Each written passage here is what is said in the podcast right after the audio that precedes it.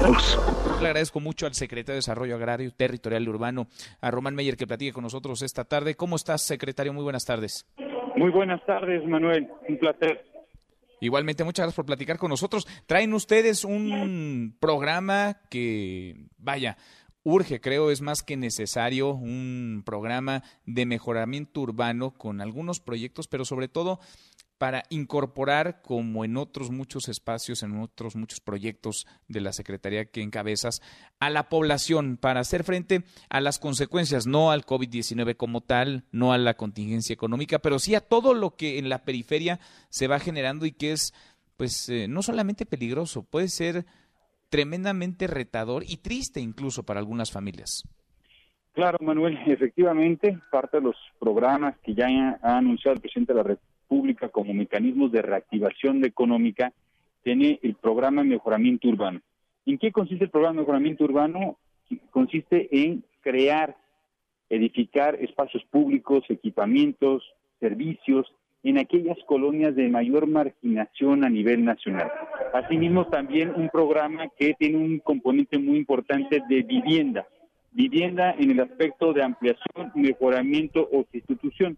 Eso es, digamos, el enfoque principal que tiene el programa. Uno es generar empleos, empleos en comunidades muy rezagadas y generar, digamos, espacios públicos que posterior a esta pandemia, cuando regresemos a la vida pública, cuando regresemos, salgamos de nuestros hogares, estas colonias tengan ya eh, lo que corresponde a espacios que puedan utilizar.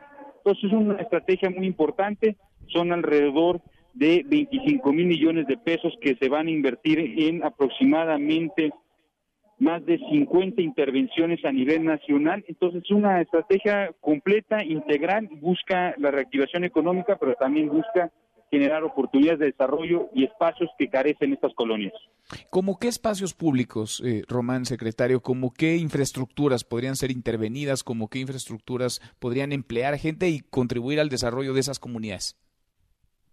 El tipo de equipamientos que estamos desarrollando, estamos hablando de escuelas que se requieren primarias, secundarias, preparatorias, centros de atención infantil, pero también tenemos otros equipamientos públicos que carecen de estas colonias, como mercados, centros de salud, centros de desarrollo integral para las mujeres, centros de, digamos, de desarrollo cultural, también eh, deportivos, polideportivos, plazas públicas.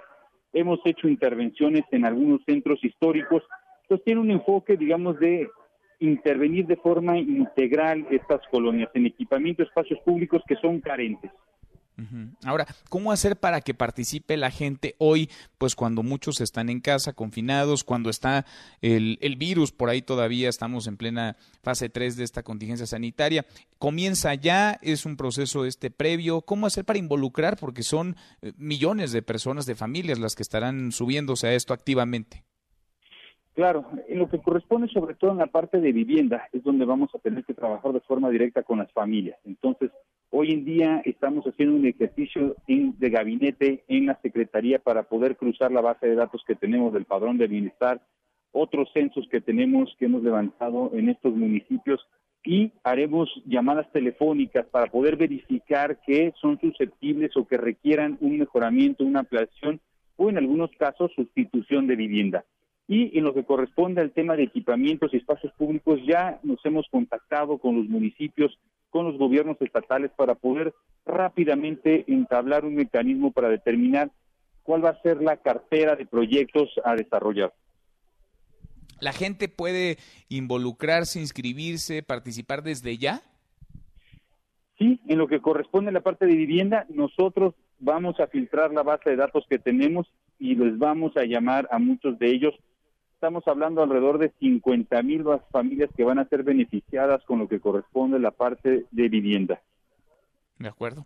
Pues vale la pena este y otros muchos esfuerzos porque se necesitan todos y coordinados al mismo tiempo. Secretario, muchas gracias, Roma, por estos minutos.